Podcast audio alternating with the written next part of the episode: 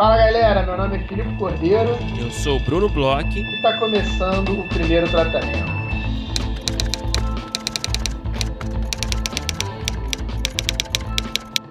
Fala, Bruno! Tudo bem? Fala, senhor Filipe Cordeiro, eu estou bem. Como você está? Brunão, estou ótimo, feliz da vida, só sorrisos porque começaram a cair os primeiros números aqui das nossas rodadas de negócio. E, pô, um sucesso esse ano, hein? A gente teve recorde de players, recorde de roteiristas se inscrevendo. A gente ainda não tem os números finais, a gente ainda não sabe é, todos os números de projeto, porque a gente está exatamente nesse momento trabalhando em tabelas, trabalhando em formulários, trabalhando aqui com o material que a gente recebeu para exatamente mandar para os players. Então, os primeiros números a gente já tem, mas os números finais a gente ainda está cozinhando os números, né, Bruno? Exatamente. Tivemos agora né, o fim das inscrições, acabou agora no dia 28 de março o prazo, né, na segunda-feira. E a gente ficou nessa missão né, de stand-by, respondendo mil e-mails, mil dúvidas, mil mensagens no inbox, no Instagram. É, a, gente, né, a gente sempre avisa para a galera não se inscrever na última hora, mas a gente sabe que é assim que funciona. Então, eu acho, eu diria até, não sei quantos por cento da, dos inscritos se inscreveram de última hora, mas eu diria que se bobear, 50%, talvez. Cara, no, nos últimos três dias, com certeza mais de 50% até. No último dia, sim, eu não sei, a gente ter, deve ter ali quase um pouco menos de 50%. Eu, eu, eu acho que isso. Porque realmente, não importa quantas vezes a gente fala, a galera deixa pro final. É, a gente cara. sabe também. E assim, a gente fala também porque, um, a gente sabe, a gente sabe que é normal. E como quando todo mundo deixa para o final, se acontece algum tipo de problema, e, e, por exemplo, foi o que você falou, né? A gente ficou ali de stand-by. É, mas vai ficando com o prazo cada vez mais apertado para consertar qualquer tipo de eventualidade. Então, assim, é, é, a gente indica, mas a gente sabe o que, que acontece e a gente torce, né? A gente até recebeu mensagem recente de roteirista, poxa, não vai é, abrir mais um pouquinho de prazo, não, tá, não sei o que. Não, a gente não consegue abrir, a gente tem é, todo um calendário aí bem É, tem um cronograma fechadinho, né? né? Bem certinho para a gente poder enviar as coisas para os players, receber de volta, marcar as reuniões. Então a gente não consegue esticar, mas é, todos os anos acontece isso: de é, chega ali no dia seguinte que fecha, tem roteirista é, que pede, né? É tipo porta de Enem, né, Bruno? mas é, mas foi, mas é normal e, e foi um recorde, né, de inscrições. A gente ficou super feliz.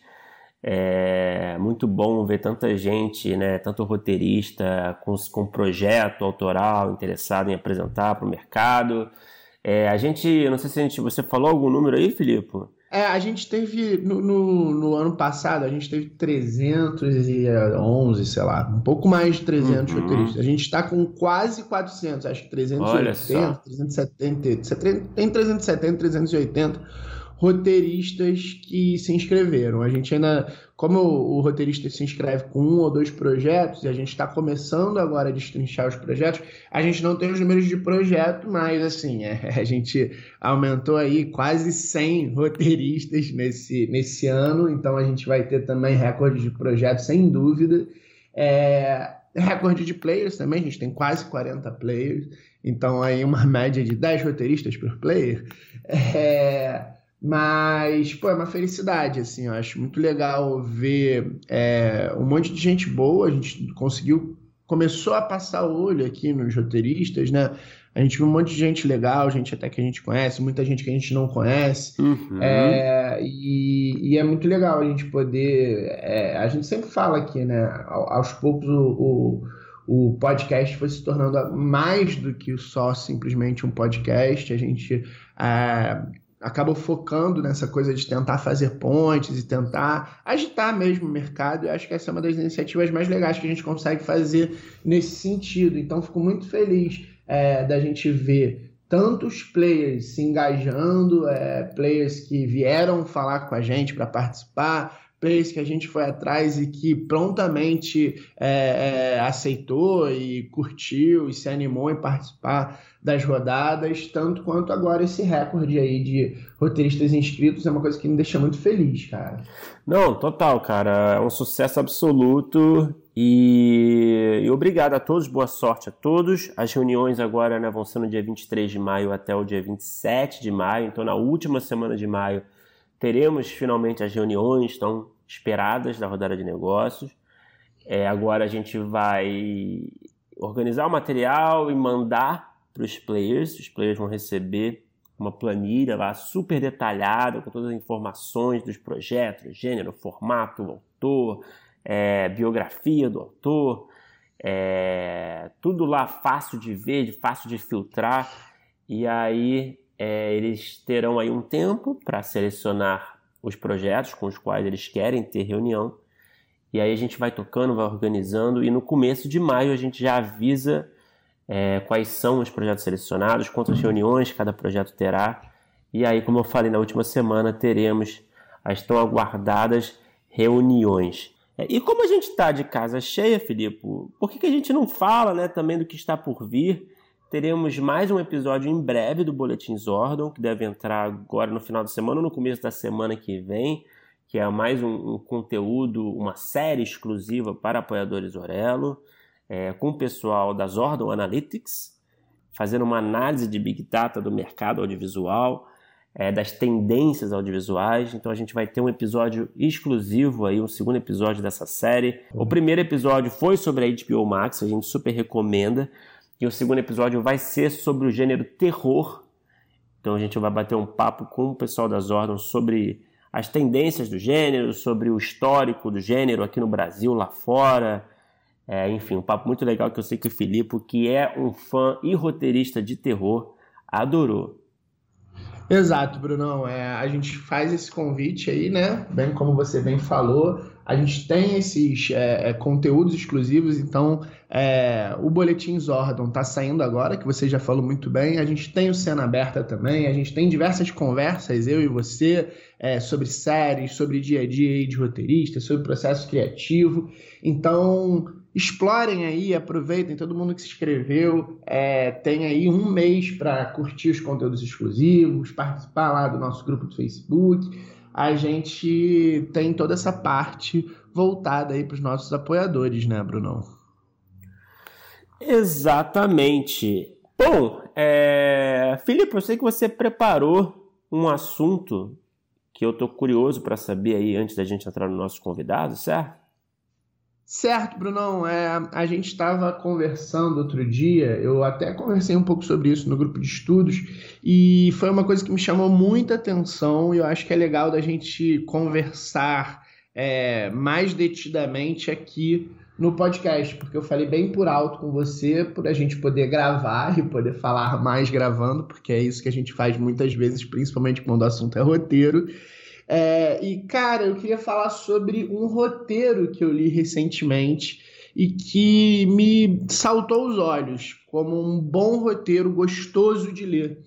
E aí, é, assim que eu terminei o roteiro, eu fiquei me perguntando por que, que eu tinha curtido tanto é, esse roteiro especificamente. E aí eu voltei ao roteiro para dar uma olhada, para dar uma lida mais detida, para entender o que, que tinha chamado minha atenção. E eu acho que é interessante. Eu conversei, cheguei a conversar um pouquinho no último grupo de estudos, né, com a galera que faz o grupo com a gente, exatamente sobre é, esse roteiro. E, e acho que seria legal a gente falar aqui também, porque eu acho que são dicas interessantes assim para a galera que está escrevendo ter um texto que seja gostoso de ler. É, eu não sei, né, se, se, a, se a galera que está ouvindo esse episódio, a galera que nos acompanha sabe, mas eu trabalho, né, com desenvolvimento numa produtora, então eu leio muitos roteiros, leio muitos projetos, leio assim, no, no dia a dia é uma coisa que eu faço. E eu leio bons, bons, vários bons roteiros, assim, é, é eu, sei lá, dou uma sorte de, principalmente quando chega assim na fase de roteiro mesmo, é, pegar umas coisas legais assim. Mas é, alguns chamam mais atenção, atenção do que outros, e esse me chamou a atenção por uma série de coisas que eu aos poucos fui vendo uhum. e, e, que eu acho que dá para tirar uma série de características. E eu acho que é interessante falar também uma coisa que, assim, é, o, a história em si, eu, eu não vou poder, como, assim, como eu expliquei, né? É uma coisa que envolve trabalho, tem uma série de. É, cláusulas de contrato, tem uma série de snipers que ficam nas portas dos roteiristas se a gente fala alguma coisa errada, principalmente gravando. Então eu não vou poder falar muitos detalhes sobre história, sobre. Infelizmente, não vou poder falar quem é o roteirista, não vou poder falar nada nesse sentido, são, vão ser mais questões técnicas. Mas uma coisa que eu acho que é um disclaimer legal é que a história em si é uma história que eu achei bem legal até, mas não é um tipo de história que eu amo, sabe? Porque às vezes a gente pega um roteiro, sei lá, eu acho que isso deve acontecer contigo também, Bruno. Eu sou uma pessoa que gosta muito de policial. Se o, o roteiro tem uma trama policial que me deixa muito curioso, mesmo com algumas pequenas falhas, ou até grandes às vezes, eu sinto o desejo de chegar até o final do roteiro. Eu imagino que às vezes, de repente, um roteiro de comédia com piadas muito boas também deva ser uma coisa que você acaba curtindo ler, mesmo que você note que tem alguns defeitos, né? Uhum. Esse roteiro especificamente não era necessariamente uma trama que eu amava, uma, a, a, acabei até curtindo tal, mas é, o que me chamou mais atenção de tudo foi é, o estilo de escrita, a forma do, do, do, roteiro mesmo. E a primeira coisa que eu acho que é, me chamou muito, muito, muito atenção é, foram as rubricas. É, rubricas muito objetivas, geralmente curtas, e quando tem uma cena com bastante ação, e era um filme que tinha cenas com bastante ação, as rubricas é, com quebras de parágrafo, de acordo com cada unidade de ação da cena. Então, poucos períodos, quer dizer, quase nenhum período longo no roteiro. Isso é a primeira coisa que me chamou atenção, assim, quando você é, assim que eu acabei de ler, quando eu voltei lá para a primeira página do roteiro, para olhar o roteiro assim, dando um olhar de fora, sem, sem nem precisar necessariamente ler de novo, a formatação dele, é, visual, de rubrica e até de diálogos, é toda bem curtinha, sabe? Isso é uma coisa simples, né? Isso é uma coisa muito simples, mas faz uma puta diferença, né? Faz uma puta diferença. E assim, as frases muito, muito objetivas, as descrições é, objetivas, mas ao mesmo tempo criativas. Então, não necessariamente uma descrição de personagem é, era é, cor de roupa, cabelo, é, é, forma que, sei lá, física do personagem, mas assim, algumas características um pouquinho mais subjetivas, mas não muito. E isso é um segundo, um segundo ponto que esse roteiro também me chamou a atenção. É, o roteiro tinha algumas é, características estilísticas, assim, é, daquela coisa que a gente fala. Eu acho que existe hoje em dia uma certa discussão entre é, você só pode escrever necessariamente o que se vê em tela versus você pode dar um pouco de literatura para o seu roteiro, você pode ter certas questões um pouco mais subjetivas, uma, até uma certa poesia, uma coisa assim um pouco mais é, é, de prosa ou de poesia no roteiro, e eu acho que de uns tempos para cá é, existe um, um, um peso maior para escrever com certos recursos estilísticos mais da literatura.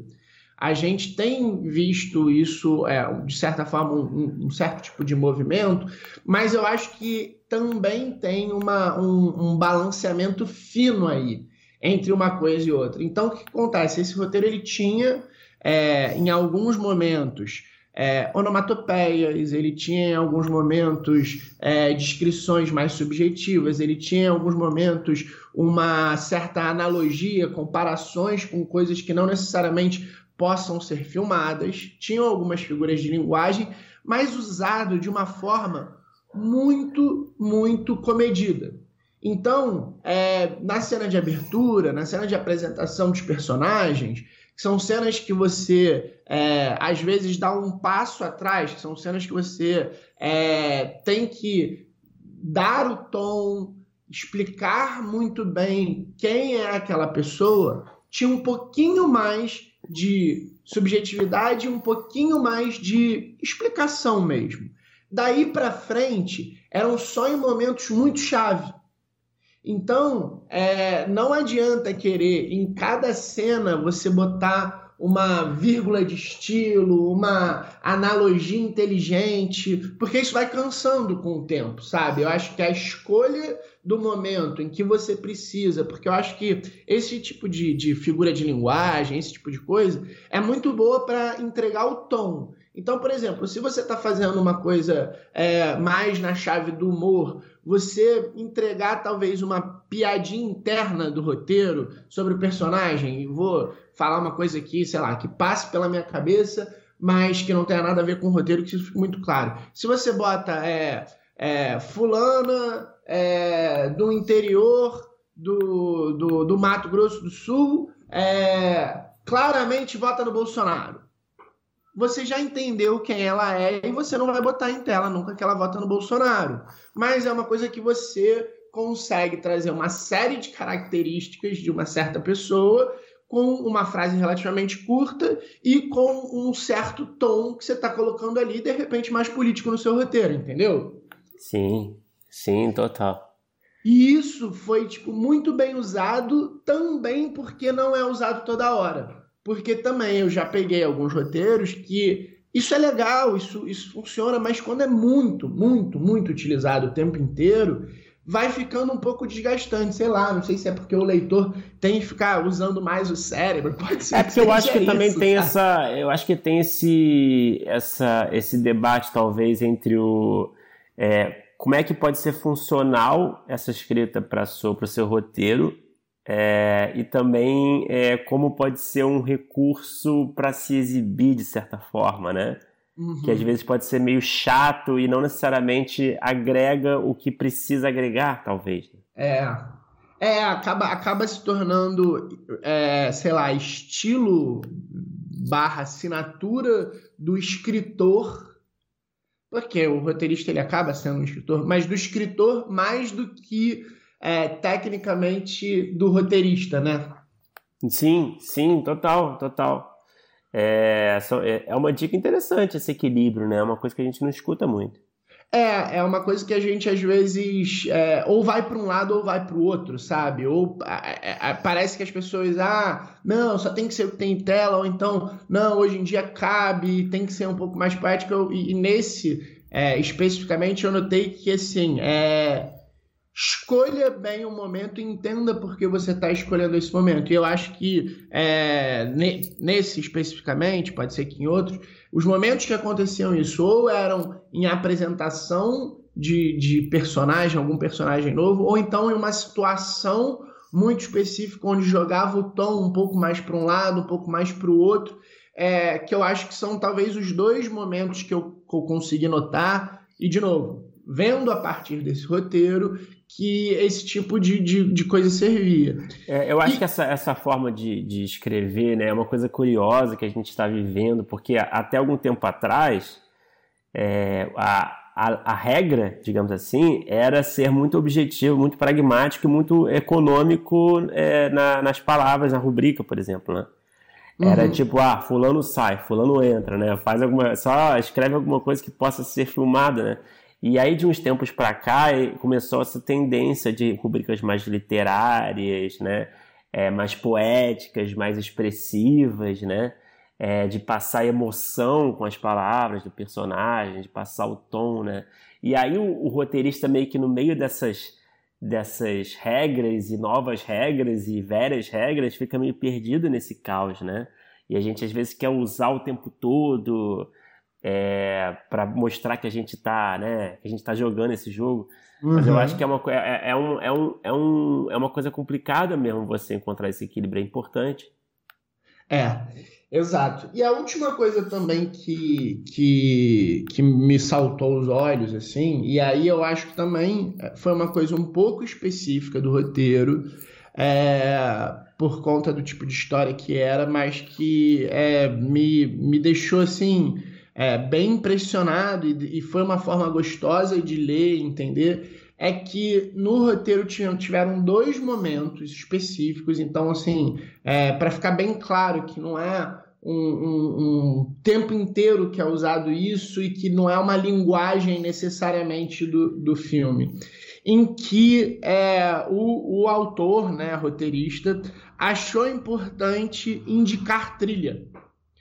Ele achou importante em dois momentos do filme é, uma trilha, tudo bem, ela, ela era um pouco mais diegética e depois se tornava realmente trilha, assim, de fora do filme, mas até tem, tinha um sentido maior a primeira vez que aconteceu, e da outra vez não era nem isso, era só uma questão de trilha mesmo, porque é uma virada de tom do filme, e aí é, o roteirista fez questão de colocar um, um, uma música de trilha que não necessariamente nem vai ser usada, e tem até uma, uma rubriqueta sobre isso, mas que me jogou diretamente para o tom e para o que estava acontecendo ali. Então foi também um recurso que eu achei interessante, foi um recurso que melhorou minha leitura. Uma das músicas, por exemplo, eu não conhecia, eu joguei enquanto eu estava lendo, joguei no YouTube. No primeiro é, som que saiu, eu já pum, entendi para onde que virou essa cena, o que está acontecendo aqui. E também achei um recurso legal. Eu não acho que seja um recurso que dê para ser usado tanto. Eu acho que esses outros dois, eles precisam ser pensados e usados é, o tempo inteiro, em que eu digo, enquanto você está escrevendo, pensar em, em rubricas objetivas, pensar bem é, nas palavras que você está usando para torná-las mais curtas, mais objetivas e que, que exprimam o que você está querendo falar. É, mas essa da música também eu achei bem legal, curti bastante. É, isso é uma coisa também que é um pecado, né, na teoria, né? É. Essa coisa de indicar música, indicar trilha. Mas também, né, é, uma, é um recurso que, na ocasião certa, no contexto certo, pode funcionar bem. Exato, Brunão. Então ficam aí essas dicas. Espero que, que as pessoas tenham curtido. Espero que não seja chovendo molhado, mas eu, eu acho que chamaram muito, muito mesmo minha atenção, porque quando a gente vai lendo muito, a gente vai aos poucos esquecendo um pouco o que, que é que está fazendo a gente gostar mais ou gostar menos. A gente vai ficando só com as impressões e não dá espaço atrás para entender o porquê dessas impressões. Então, foi isso que eu fiz nesse roteiro. De novo, não posso, posso dar muitas é, é, maiores explicações ou trazer uma cena como exemplo, infelizmente, mas é, espero que tenha ajudado aí nossos ouvintes e agora vamos falar do nosso episódio de hoje, né, Brunão? Falar aí sobre um roteirista que escreveu uma das séries mais interessantes aí dos últimos tempos, um roteirista que é, tem uma voz, né? A gente foi entendendo que isso é importante para ele durante a conversa e como encontrar a sua voz em projetos, em é, situações diferentes. Ele até escreveu algumas coisas bem diferentes, principalmente no início, né? É, conta aí, Bruno, com quem que a gente conversou? Filipe, a gente conversou com Felipe Valerim Serra, que é roteirista da série Love 3. É, também foi roteirista da série Samantha, também escreveu é, o documentário Neymar Júnior a Vida Fora dos Campos. É, foi um papo bem legal, a gente falou aí de uma série que acabou de estrear, né, enfim, nos últimos meses, aí o Love 3, é, na Amazon Prime Video, uma dramédia, então a gente falou bastante de dramédia, de escrita de dramédia, a gente falou bastante de sala de roteiro, a gente falou um pouco de comédia também, né, como escreveu Samantha, falou até de documentário também pela experiência dele, é, que foi uma experiência inusitada, né, no projeto inusitado, é, enfim, falamos um pouco de tudo, e foi muito legal, cara. Tenho certeza que você que está ouvindo aí no metrô, no trânsito, lavando, lavando a louça, louça. vai adorar. Vamos ouvir que foi muito bom.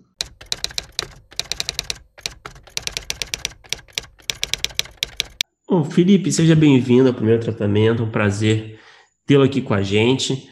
É, é, sempre legal, né, começar a conversa com os nossos convidados falando um pouco do, do começo, né, da, da carreira, né, no, no roteiro, né. É, o, o, seu primeiro trabalho foi o documentário do Neymar, foi isso? Bom, primeiro, obrigado por estar me recebendo aqui. É, acho que é sempre legal poder falar sobre roteiro, assim, é uma coisa que a gente conversa super pouco, assim, no Brasil, ou vê pouco essa conversa, assim, e qualquer, qualquer lugar que se dedique a conversar sobre isso, a destrinchar essa área, assim, acho que é muito legal, assim, até num país onde muitas pessoas às vezes entram no mercado sem por, por outros caminhos que não a faculdade ou a formação mais mais tradicional, assim. É, sim, meu primeiro trabalho, assim, acho que oficialmente, assim, foi o, foi o documentário sobre o Neymar que a gente fez para o YouTube dele. Que é um primeiro trabalho bem inusitado, né? É bem inusitado. Pois é. não, tem, tipo, não tem muito a ver com nem com os meus gostos pessoais ou que, o, as minhas ambições pessoais, mas foi o eu entrei como estagiário na Los Bragas, assim, foi a primeira é, oportunidade que apareceu ali, uma oportunidade de eu ser acreditado como roteirista já, e eu nunca tinha feito roteiro de documentário. É, na faculdade a gente tinha estudado acho que nada assim de roteiro de documentário. A gente focou muito em ficção assim e foi um aprendizado muito legal assim, é, bem diferente assim, porque o roteiro do documentário você basicamente assiste o material inteiro e decupa aquele material todo assim, tipo cena por cena, o que está se passando ali, o que, que é interessante naquela cena, e depois você tem que fazer um processo retroativo, que é de olhar o que você tem gravado de fato e entender qual que é a, espinha dorsal daquele episódio, qual que é a cena que, que vai unir todas as outras ali, que vai dar sentido, assim, e era uma coisa, assim, não era a coisa mais complexa do mundo, porque eram episódios curtos, era para internet, mas foi um aprendizado muito legal e foi, foi bastante desafiador, assim. No final, a gente até conseguiu concorrer a um M internacional digital de websérie, assim. Ah, legal. E, e, você, você disse que você estagiou, né, na, na Luz Bragas, né, que você começou uhum. profissionalmente, né, sua primeira experiência, né? É, antes disso, o que, que você tinha em mente, assim, o que, que você queria, que tipo de história que você queria contar como roteirista? que tipo de que gênero era o seu preferido? O que estava assim no seu horizonte assim de mundo ideal? Ah, cara, eu sempre soube que eu queria contar histórias, assim, desde criança, assim. Era o que eu gostava de fazer, o que eu fazia nas apresentações de trabalho, assim, eu criava vídeo, eu criava coisa para apresentar, assim, sempre gostei de mexer com criatividade e não sei também porque sempre logo cedo eu tive certeza que ia ser com roteiro, com cinema, assim. E como o roteiro é a, é a, primeira semente ali de tudo, assim, é, é, a parte que eu sempre quis estar mais envolvido, assim. E aí na faculdade eu já fui direto focado nesse, nesse, nessa área e e aí eu até durante a faculdade fiz um pouco de produção, mas aí eu entendi que se eu não focasse, me dedicasse e manifestasse o que eu queria ali no roteiro, ia demorar mais para conseguir, assim. Foi só eu me propor isso que eu consegui esse estágio e, e de lá fiz para cá fiz várias coisas na Los Bragas, assim, tô na Los Bragas até hoje, assim, crescendo lá e que o que foi muito legal. Gente, desculpa, meu gato tá miando, não sei muito que como resolver Não, tranquilo, isso. cara. Aqui tem, problema. Temos cachorros. É, é, capaz de acontecer em outros lugares. Tá. Bom, então me perdoem se vocês ouvirem um gato miando, mas ele escolhe os piores momentos. É, mas então, eu e eu como roteirista, assim, eu acho que sempre eu sempre tive claro assim que tipo de histórias que me atraíam, que tipo de histórias que eu queria contar e, e acho que agora com a experiência que eu tenho olhando assim eu e meus colegas eu vejo que tem tem gente que escreve roteiro que gosta de tipo desco descobrir coisa nova, pesquisar, é, descobrir um universo novo e escrever e, e, e sempre estar tá escrevendo sobre um tema que é estranho a, a si mesmo, mas que de alguma forma dialoga com, com, com as suas questões, assim. E eu, por outro lado, gosto muito de escrever coisas que que, que que estejam sempre focadas, que, que tenham esses temas em comuns, assim. Eu acho que eu gosto de escrever coisas que se parecem comigo e não coisas que são muito distantes, assim. E eu vejo que tem um pouco essa diferença, assim. Então, a minha ideia principal era contar as minhas histórias, as histórias que eu gostava, as histórias que refletiam as minhas experiências, assim. E quando eu fui para Los Bragas e comecei a trabalhar no, no documentário do Neymar, assim, foi muito diferente de tudo, assim. Eu, óbvio, conhecia quem era o Neymar, mas eu sabia muito pouco de futebol, assim. De repente, eu estava assistindo horas e horas do dia a dia dele, assim, é, vendo a relação dele com o pai, com a irmã e coisas super íntimas ali, do nada. Assim. E é um bom então, personagem? Foi é, cara, eu vou dizer que acho que claro que é, né? Tipo, você tá vendo horas e horas de alguém, a, a pessoa é, vai ter a complexidade dela ali. É, acho que a vida real é muito mais interessante como roteirista do que a gente. Então, todo mundo, se você souber olhar, tem uma complexidade interessante, tem uma coisa, um dilema, tem uma questão, uma. Agora, dito isso, também eu acho que ele é eu, eu, eu descobri que ele era muito parecido com o que eu imaginava que ele era, assim. Ele é, tipo, um menino super... Aquilo mesmo, assim, gosta de jogar videogame, tem os amigos dele ali, tipo, focado muito no futebol. É, não, tive grandes surpresas, assim, tipo, nem positivas nem negativas. Ele é mesmo aquilo que você tá vendo, assim. Então, num sentido, ele é um bom personagem, no outro sentido, não me surpreendeu muito. E Felipe, quais são essas histórias que você já sabia que queria contar? Ah, eu tenho algumas coisas que me fascinam, assim, tipo, e outras coisas que eu não gosto, assim, que eu não me interesso muito, que é muito difícil para mim, assim, eu gosto é, muito de suspense, e dentro de suspense gosto muito das coisas que trabalham com com um teor mais psicológico, mais ligado a, a, a, como a gente como é frágil a nossa noção de realidade assim e gosto muito de comédia também e dentro de comédia assim gosto muito de personagens que tem que são é, falha que, que tem que tem muitas falhas assim que que são muito inteligentes, mas para um caminho enviesado, assim, ou de uma maneira enviesada, assim, de, de uma maneira muito torta, eles são muito espertos ali, e é, é, o que eu gosto na comédia, e é o que eu vejo muito é, esse, o eco disso em vários trabalhos que eu, que eu consegui participar, e trabalhos que nem foram filmados também, mas, mas que eu vejo, assim, é, esses temas voltando, assim, então, e eu, sempre foi o que me interessou, assim, acho que não teve uma uma grande guinada no que me causava interesse, assim, tipo, os filmes que eu gostava antes são geralmente filmes que eu ainda gosto e, e os roteiros e as histórias que me interessam são ainda é, parecidas com, com, com as que eram antes, assim. Eu vejo, tipo, outros tipos de roteirista que estão sempre escrevendo, ah, sei lá, uma coisa de época ou uma coisa sobre, tipo, um, um drama policial que tem que fazer pesquisa, tem que entrevistar a gente e não é exatamente o que me interessa, assim, quando é muito distante da minha realidade, muito distante dos meus interesses, assim, geralmente começa a ficar um pouco mais um trabalho e um pouco menos é, um prazer, assim. E aí você escreveu Samantha depois, né? É, que, que vale a pergunta também, é, quão próximo do seu universo era o Samantha, né? É, eu queria saber como é que foi essa sua primeira experiência de sala, né? Porque a gente sabe, né? a primeira experiência é sempre intensa, né? É, foi o que você esperava, não foi? O que, que você, assim... Relata um pouco pra gente, assim, um pouquinho dessa experiência. Cara, ó, logo depois do, do Neymar, eu ainda trabalhei como assistente do Felipe no Marighella.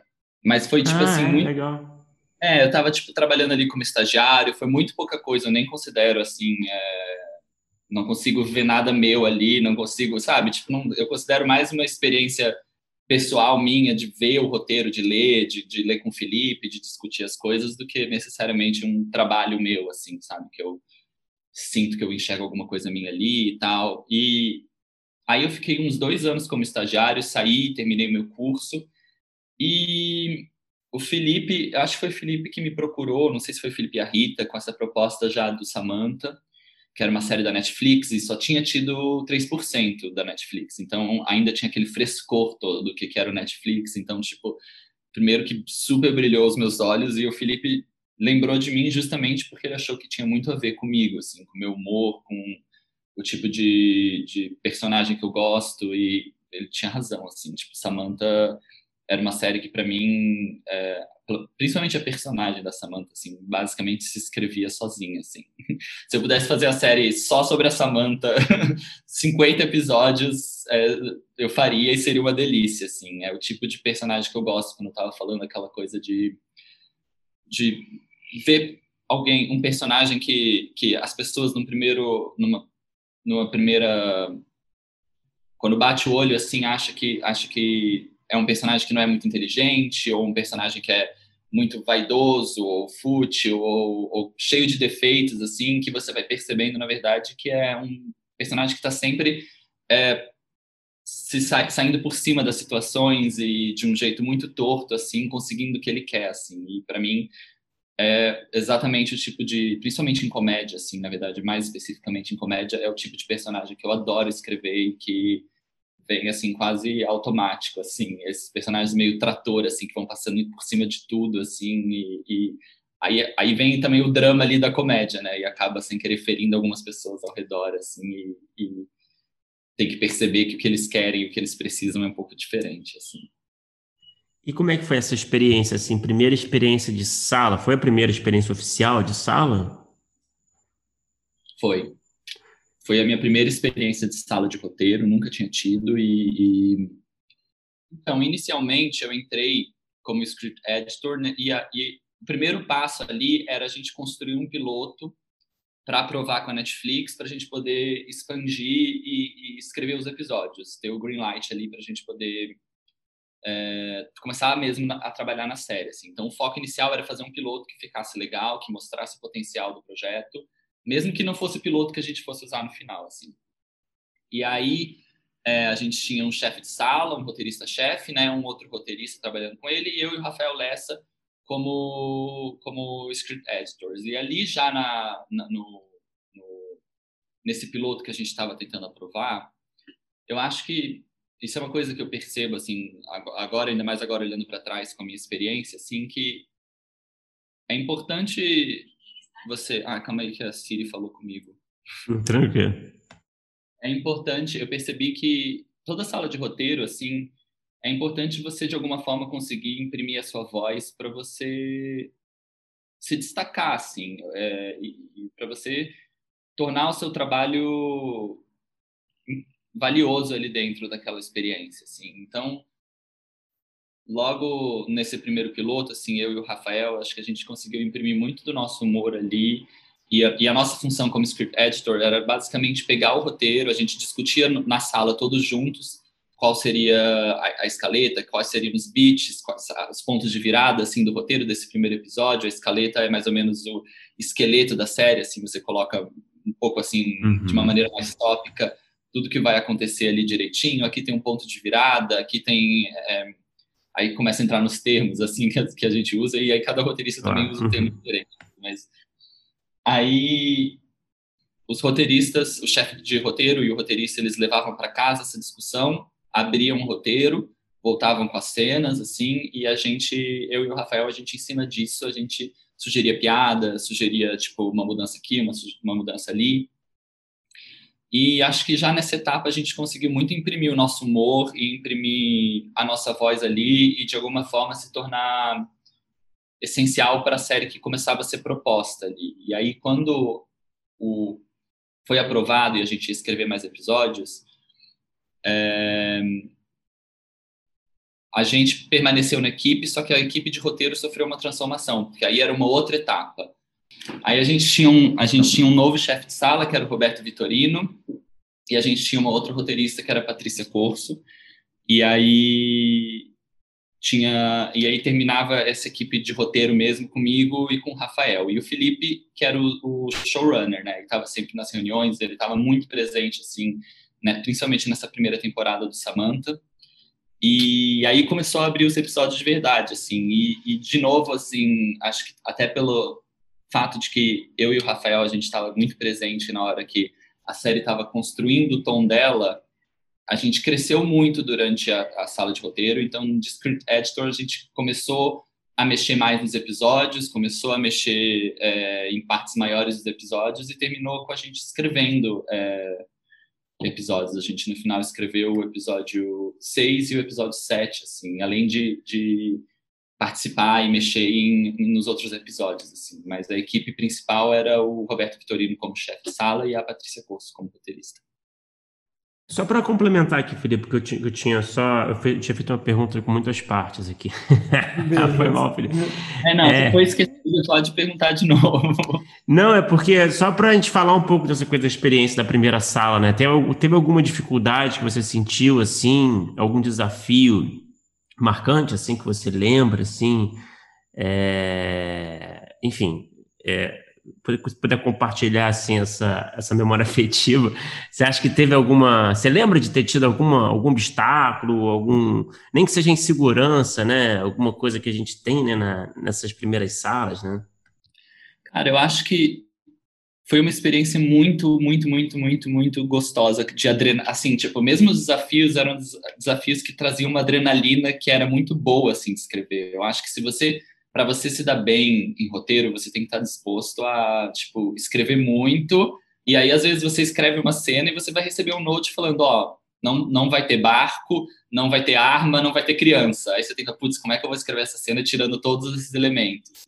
E isso, isso pode, às vezes pode ser chato, assim, mas às vezes pode ser um desafio legal que você fala, tipo, ah, como que eu reescrevo essa cena? Então, eu acho que essa primeira experiência tinha um pouco disso assim para mim assim. Tinha uma coisa que às vezes parecia um jogo assim ainda mais quando começava a vir os problemas vinham as notes tá como que a gente resolve? E eu acho que estava todo mundo ali vivendo uma experiência nova assim. Como eu disse era a segunda série só que a Netflix fazia. Nossas reuniões a maioria era em inglês não tinha nem uma equipe é, não tinha nem um escritório eu acho no Brasil ainda a gente falava com as pessoas do escritório de Los Angeles então tipo era, os documentos eram em inglês, os roteiros tinham que ser traduzidos, as nossas reuniões eram em inglês e e tava todo mundo começando mesmo. Era o primeiro projeto do de, como showrunner do Felipe, eu acho, se não me engano. É, e tava todo mundo tendo uma experiência assim pela primeira vez, assim. E eu acho que aquilo trazia um frescor, um ânimo. E eu tava numa posição confortável porque eu já conhecia o Felipe eu e o Felipe a gente já tinha uma relação, o Felipe já confiava em mim, então foi muito fácil ficar à vontade ali na sala, poder dar mais ideias, poder é, ir crescendo, como eu disse, dentro da, da, da sala de roteiro, assim, e acho que a primeira temporada em especial foi um pouco caótica, assim, mas eu lembro com muito carinho, assim, mas tipo, a gente escreveu é, episódio, o sétimo episódio a gente escreveu basicamente quando a gente filmava, assim, e aí tinha cena que a gente tinha que, tipo, a gente estava filmando lá na Quanta, não sei que, quem sabe onde fica a Quanta, mas é um estúdio lá na Vila Leopoldina que muitas coisas muitas coisas muitas coisas são filmadas lá. E e a gente ficava no escritóriozinho ali em cima, às vezes a gente descia com página nova para entregar para o Felipe ler, para ver o que, que, ele achava, e a cena que ia ser filmada tipo no dia seguinte, sabe? Então isso foi muito legal, assim, apesar de não ser legal para mais ninguém, mas eu como roteirista foi me divertir, assim, até porque dava um pouco mais de liberdade. A gente estava escrevendo o episódio, eu e o Rafa, a gente estava escrevendo o episódio 7, que ia ser filmado logo depois, assim, enquanto outros episódios eram filmados e diminuía um pouco a, a, a a escala de, de pessoas que iam ler antes de aprovar, assim. Então, de repente, as coisas estavam sendo aprovadas mais rápido, porque a gente não tinha tanto tempo, e isso dava mais liberdade para a gente, assim, como roteirista. É, não necessariamente aconselho que seja feito assim, porque Sim. foi muito caótico. A segunda temporada já foi bem diferente nesse sentido, assim, mas a primeira temporada foi um esquema meio gincana, às vezes, assim, e, e... só que de alguma forma isso foi importante para principalmente para mim assim porque até o Rafa já tinha bem mais experiência que eu assim para eu conseguir de alguma forma me destacar imprimir minha voz ali é, e, e, acho que isso foi essencial por exemplo para eu continuar na segunda temporada e como eu estava dizendo assim a Samantha era um personagem que era além de eu já estar confortável por causa que eu conhecia o Felipe, por causa que eu já tinha trabalhado com ele antes. Tinha uma coisa da, da personagem principal ser um tipo de personagem que me encantava muito, que eu gostava muito, que tinha um humor é, que era muito o tipo de humor que eu ficava confortável. E eu acho que isso ajudou bastante. Se fosse, acho que se fosse uma série com, com a qual eu me identificasse um pouco menos, é, eu teria contribuído menos e talvez até não teria participado da maneira que eu participei, assim. Uma coisa que você falou na resposta, e uma coisa também que eu e Bruno a gente conversou, acho que até hoje, se bobear, é sobre essa capacidade de, de imprimir um pouco da nossa voz, né, da sua voz, é, nos roteiros, mesmo que você esteja trabalhando numa sala, mesmo que você esteja trabalhando é, num projeto que não é seu, é, num formato que seja muito redondinho. E, e aí eu queria saber como é que é. O Bruno falou um pouco é, comigo hoje sobre é, como isso acontece. Eu queria saber como é que é isso para você, porque você falou mais de uma vez, né? Como é que você é, sente e sentia isso e via isso nas telas? É, pegar uma personagem que, pelo, até pelo que você explicou, foi desenvolvida é, antes, aí beleza, você até entrou numa etapa, de certa forma, inicial do desenvolvimento, mas que não necessariamente é uma personagem que você criou e, é, sei lá, chegar num sétimo episódio e conseguir ao mesmo tempo ter uma autoralidade, talvez, um pouco de voz, assim, é, é como é que isso funciona em termos de, de escrita e, e, e escrever, assim, para esse tipo de, de produto? Cara, o, o Samantha, por exemplo, é, eu acho que, se eu não me engano, o, o, ele começou assim porque o Felipe sabia que a Netflix queria investir numa comédia e ele teve essa ideia dessa atriz tentando voltar ao sucesso e não sei o quê. Só que eu acho, acho que todo projeto, quando começa, assim, é, como cinema, audiovisual, série, essas coisas são projetos muito grandes que envolvem muitas pessoas, de alguma forma precisa encontrar dentro daquele grupo imenso de, de gente, assim, é... isso vai variando, não é sempre a mesma pessoa e não é durante o projeto todo a mesma pessoa, mas, tipo, alguém que saiba que, te, que dê um norte para aquele projeto, assim, alguém que saiba do que, que a gente está falando ali, saiba qual que é o tom da série, qual que é a voz, ou tipo, ah, eu, eu sei o que, que essa série está falando, assim, e isso vai guiando o projeto, assim, e de novo, assim, não é uma pessoa e não é a mesma pessoa durante o projeto inteiro e, e, e pode ser no fundo qualquer um, assim, às vezes você pega, tipo, sei lá, é, chega na, na edição e o, e o, editor tem uma ideia e ele sabe do que, que aquele, do que, aquele episódio ou do que aquele filme está tá falando, assim. E aquilo vai transformando o filme, vai guiando o filme. E eu acho que, tipo, na sala de roteiro não é diferente, assim. Quando a gente senta todas as pessoas ali para tentar construir uma história, tudo começa com um monte de gente meio perdida jogando ideia fora, assim. Se fosse isso, se fosse aquilo, e se a gente fizesse tal personagem, se a mãe da Samantha fosse isso, se o pai da, fosse aquilo, se, sabe? Vai jogando ideia, assim. E eu acho que uma maneira de você conseguir se destacar é quando você consegue entender o que, que aquela série, do que, que aquela série está falando, assim. Pelo menos para você.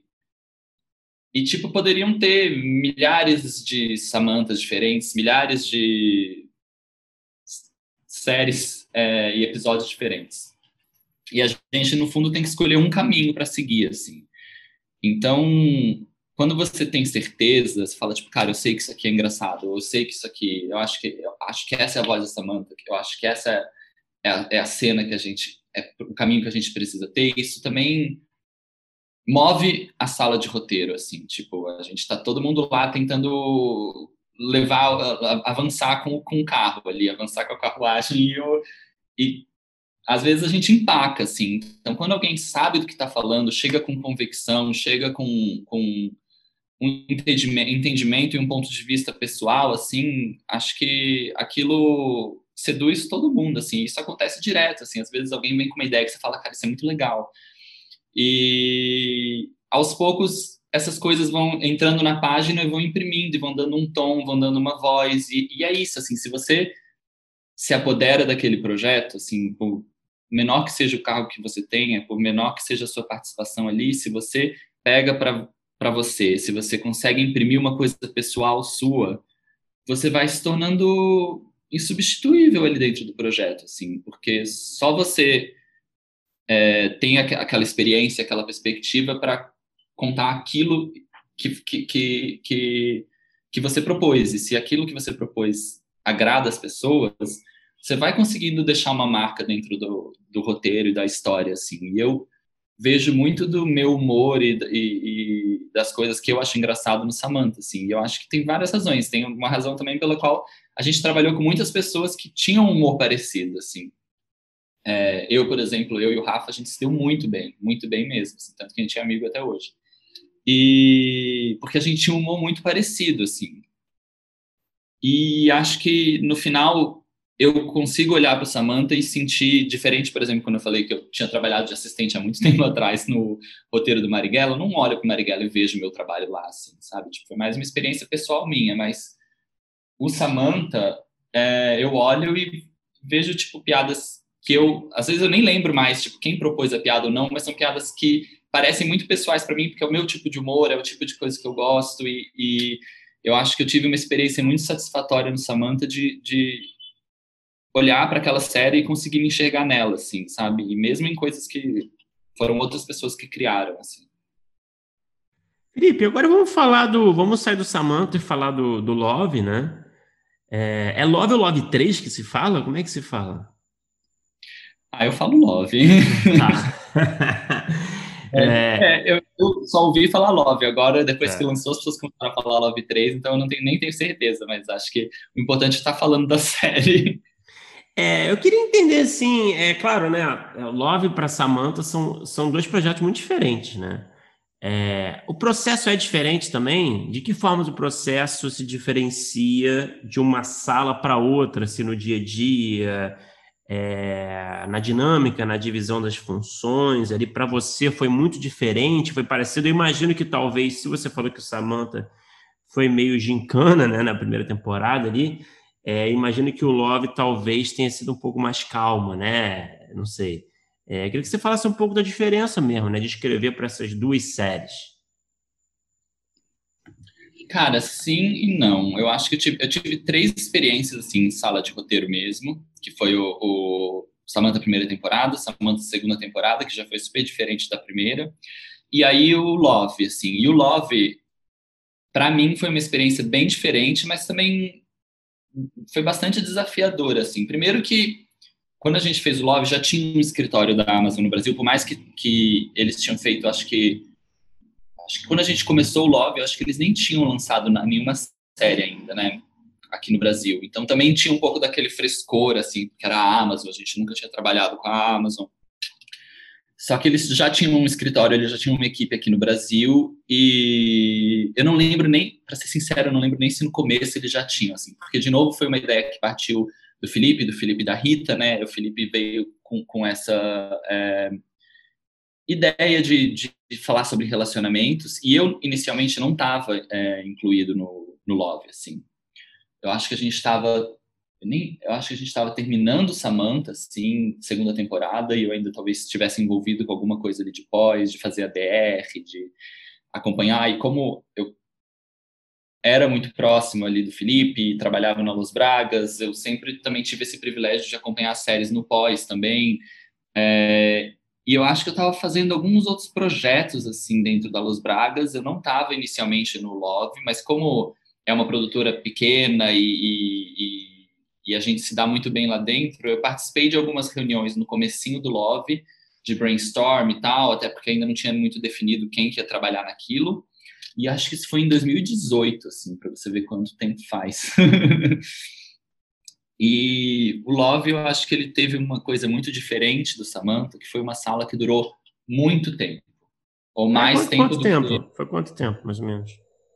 Primeiro, acho que foi escrito uma Bíblia e os três primeiros episódios, que é uma coisa que não aconteceu no Samantha, Samantha já foi diferente, uhum. teve que escrever um piloto.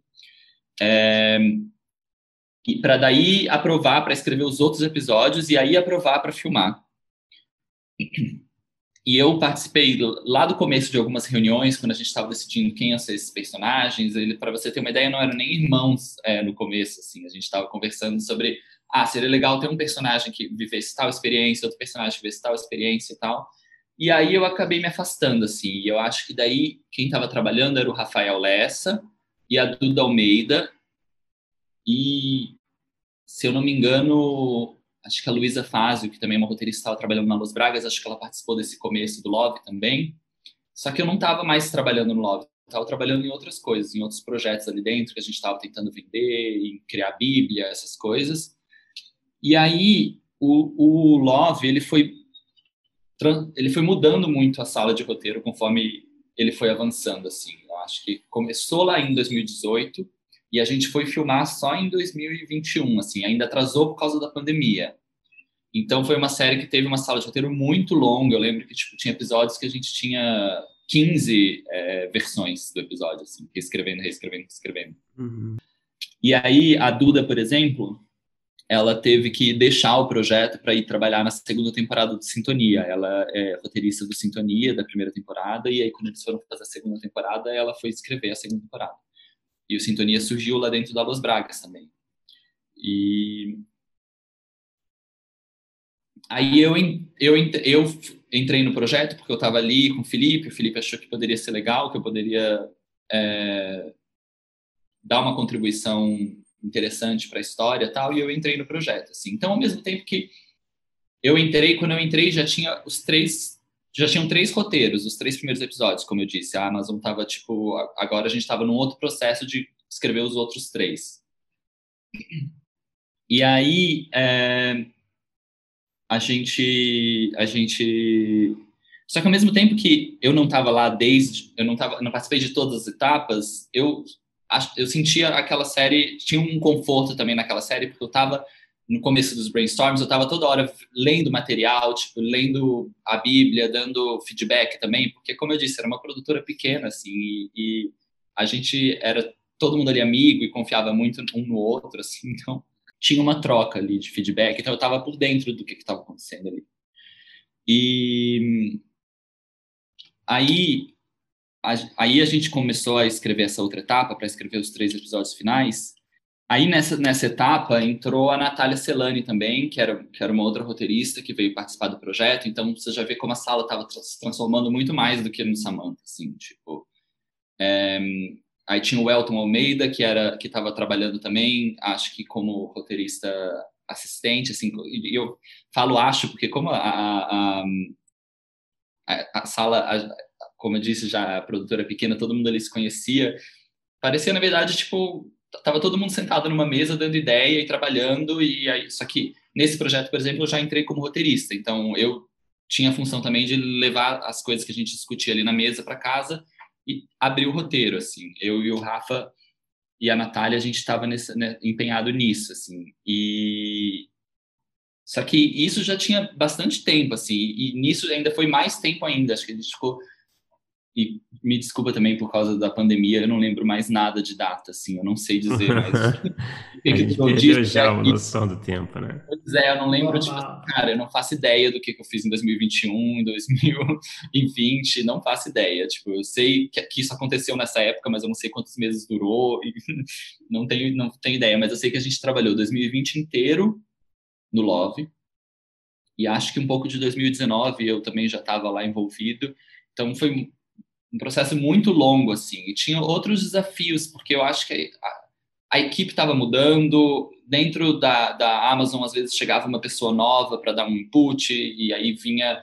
uma galera dos Estados Unidos para sentar com a gente, e a gente discutir, e aí o personagem mudava totalmente, e aí, ah não, a Sofia, então agora ela vai ser esse tipo de pessoa, ah não, então agora a gente vai ter, a gente precisa ter alguma coisa diferente para Ana, e a gente criava uma coisa diferente, eu lembro que a gente chegou estava super perto de filmar, começou a discutir, tipo, não, então, será que a gente faz um novo piloto? E a gente, gente, o que, que é isso, novo piloto? Porque, tipo, eu acho que também, quando o projeto se estende tanto quanto se estendeu, começa a criar, tem um benefício que a gente vai criando muitas versões, a gente consegue lapidar esse roteiro, a gente consegue trabalhar bem o roteiro, assim, e, e se dedicar, e tem uma questão de quanto tempo você consegue disponibilizar para o episódio, ele vai melhorando. A cada reescrita, o episódio melhora. Mesmo quando vem uma note que você fala, putz, eu achei que estava ótimo, agora veio essa note, nada a ver, de uma pessoa que, que chegou agora no projeto.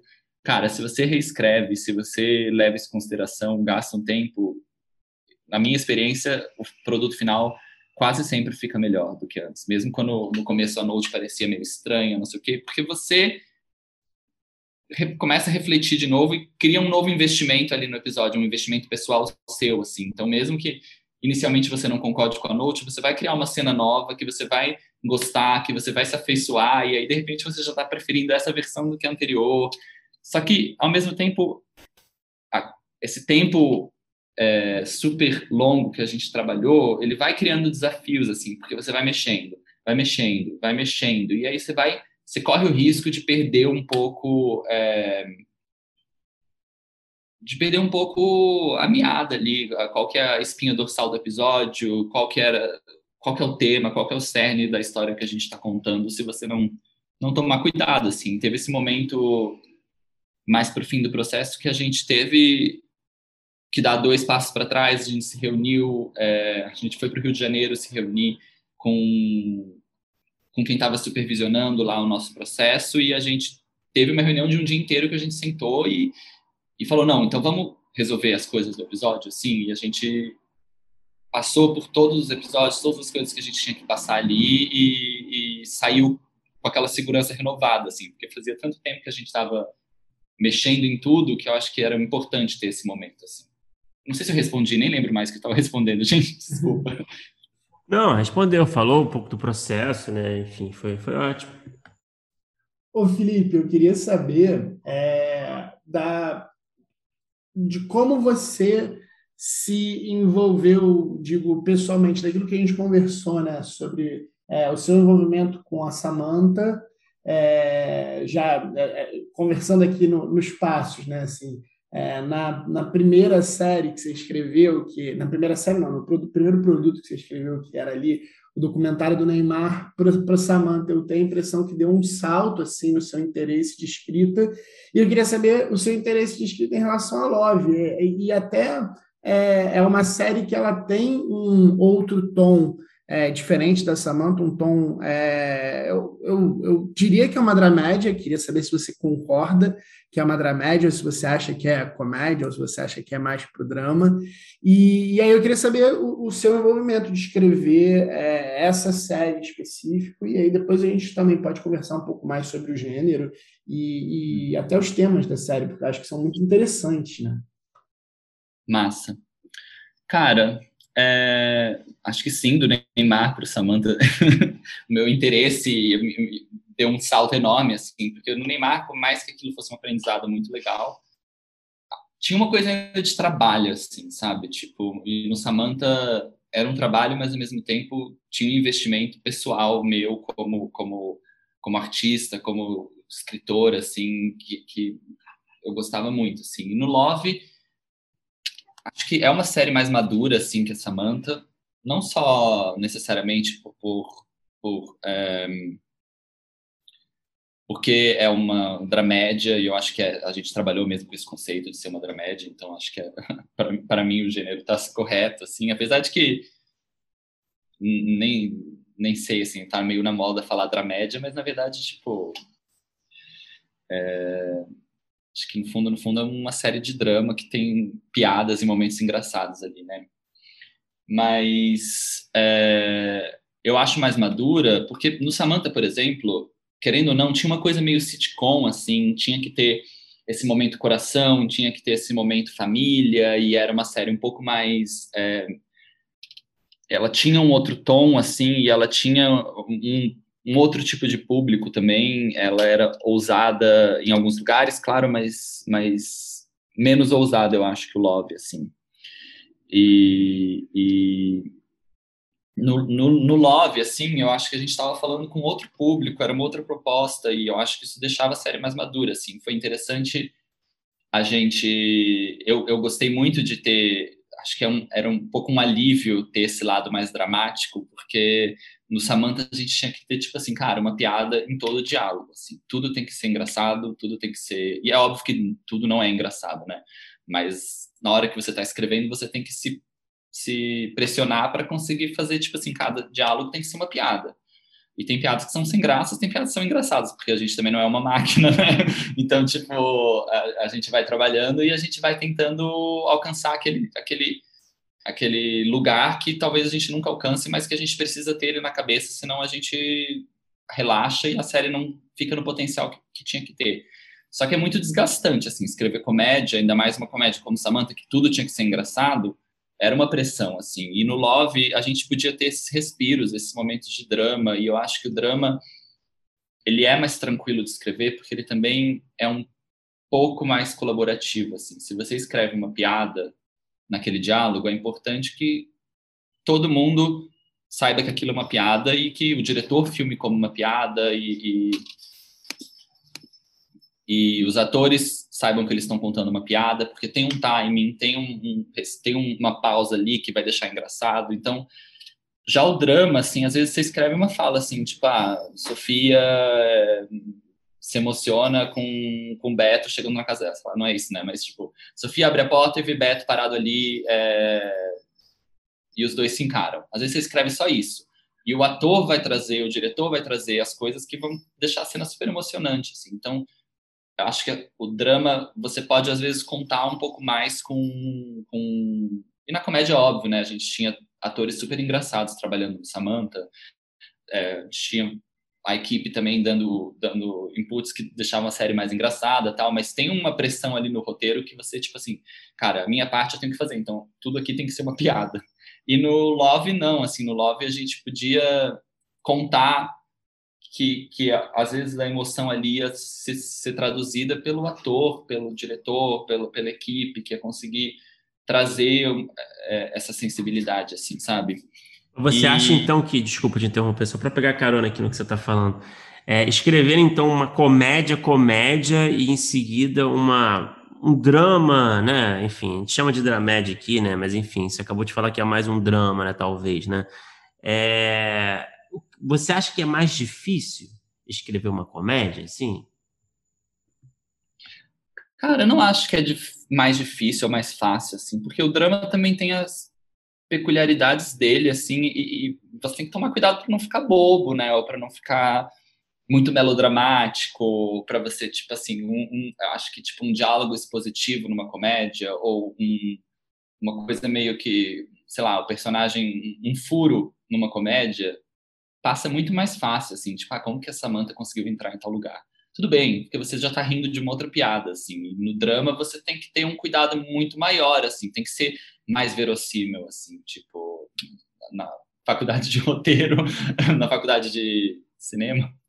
Na faculdade de cinema você aprende, tipo, é, comédia, aquela coisa, comédia de personagens inferiores, drama, é, personagens, nem lembro se é superior, sei lá, não lembro qual é a história, mas o, o drama você está se identificando mais com os personagens, na comédia você está um pouco rindo ali deles, né? Então, eu acho que no drama você precisa ter uma verossimilhança maior, você precisa ter um cuidado maior para a coisa não descambar para um, um, um, um lugar em que as pessoas não acreditam mais no que você está contando. Então, eu acho que a comédia tem uma pressão maior, pelo menos na minha opinião, que vem dessa coisa de precisar ser engraçado o tempo inteiro. E, tipo assim, eu acho que é mais urgente, assim, você, se você vai entregar uma primeira versão e ela não tem graça, pelo menos na minha experiência, aquilo te deixa muito mais inseguro, assim num drama, acho que todo mundo sabe que aquele roteiro está evoluindo, assim. Então, tipo, você não vai ler a primeira versão do roteiro e as pessoas vão chorar, sabe? Não é, a resposta não é tão, tão evidente, tão rápida quanto é, a comédia. Tipo, se você lê uma cena na comédia, na primeira versão do roteiro que seja, e ninguém riu, aquilo cai. Se você lê um diálogo, uma piada que você colocou e ninguém achou engraçado, aquilo cai. No drama pode ter uma cena que as pessoas não gostem ou não comprem, e você trabalha ela mais até ela ficar boa, assim. Então, eu acho que nesse sentido, a, a, a minha experiência pessoal, a drama, você consegue é, cozinhar um pouco mais, assim, que a comédia. Então, é uma, a pressão é diferente, assim, mas os desafios são outros, assim. E só que, mesmo assim, eu acho, e até porque o, o fato de que o Love tem é, muito, muito humor, assim, é, tanto que ele também, eu falei que ele é drama, mas na verdade ele também poderia ser uma comédia, ele tem 30 minutos, sabe? Que é o tempo que geralmente você tem em comédia. Mas eu acho que, que é isso, assim, tipo, o Love, ele tem muito humor, tem muita piada, só que você pode, tipo assim, cara, esse diálogo não precisa ser uma piada, vou fazer uma coisa mais dramática, assim. E isso dava um alívio maior, mas aí, a partir do momento que você se, se propõe criar uma cena mais dramática ali, você precisa fazer com que as pessoas comprem ela, né? Então, isso é um outro desafio.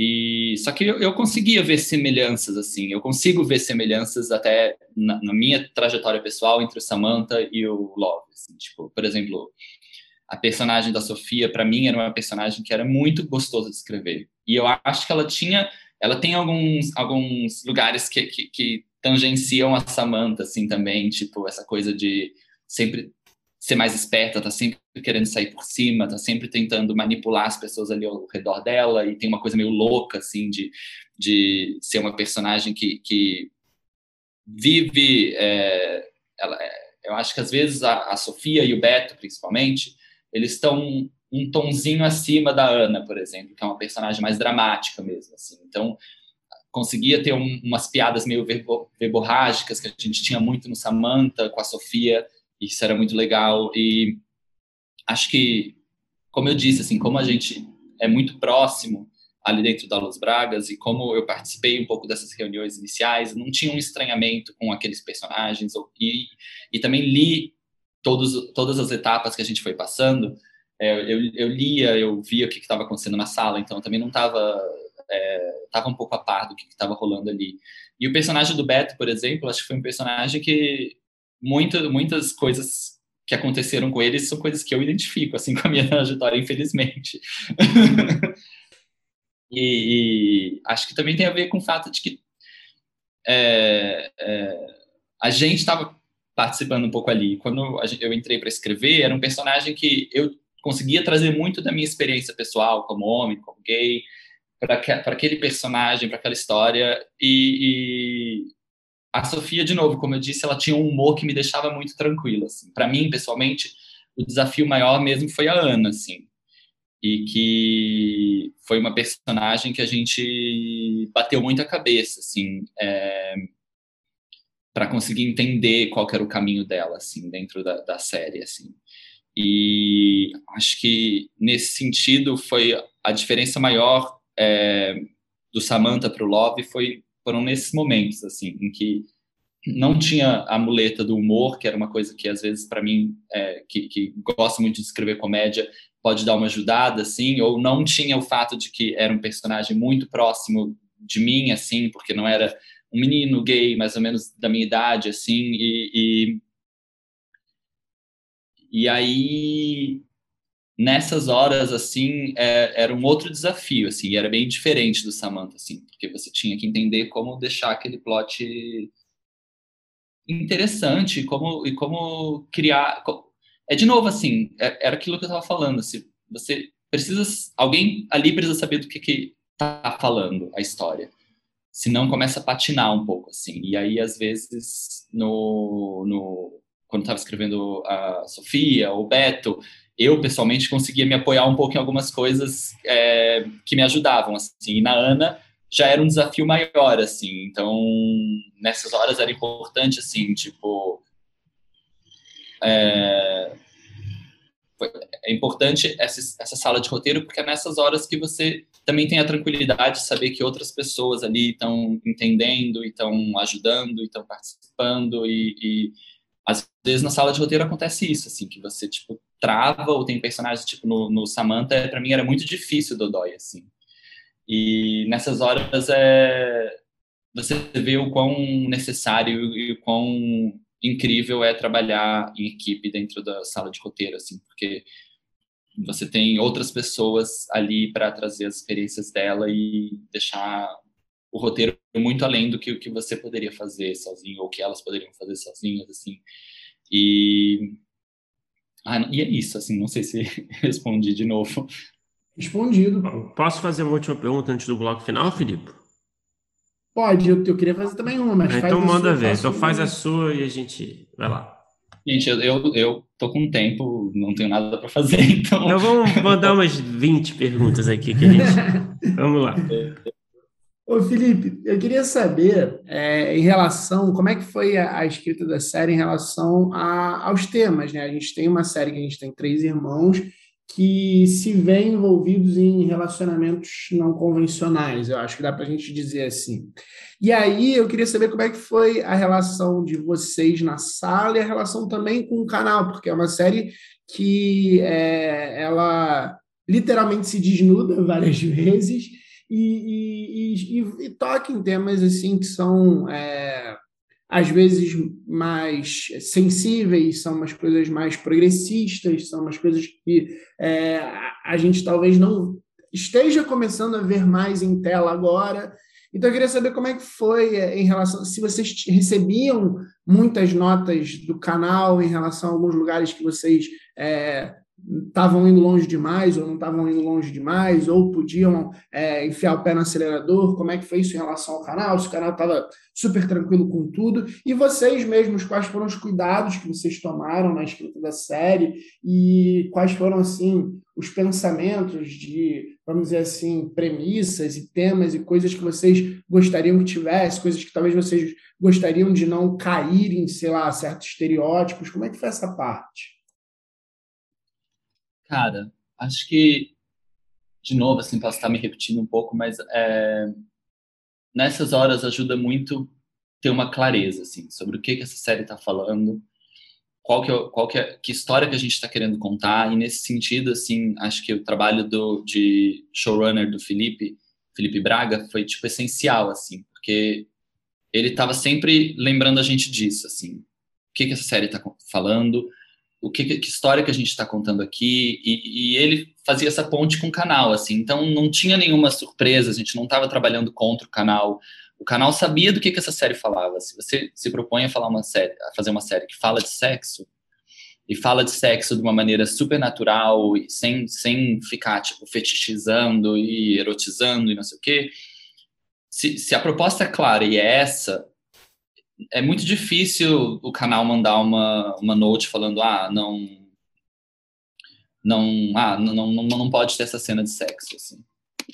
É, ah, essa cena foi demais. Porque a gente tá todo mundo ali acordado e combinado sobre o que que a gente está contando, que história a gente está contando. Então, claro que tinha uns momentos que a gente tipo se desviava um pouco disso e a gente tinha que voltar, tipo, não, a série não é sobre isso, assim, a série é sobre relacionamentos e sobre compromisso, assim. Então a gente tinha muito claro algumas coisas, assim. A gente tinha muito claro que a série ia falar de sexo e que a gente queria falar de sexo de uma maneira que fosse é, madura e que não fosse simplesmente tipo um fetiche ou só uma erotização ali do rolê e e a gente sabia que a série era sobre compromisso no coração dela, assim, sobre como apesar de da gente ter várias formas de relação e várias formas de, de se relacionar com o outro, no fundo, no fundo, você não consegue fugir de precisar se comprometer, precisar criar um compromisso com o outro, assim.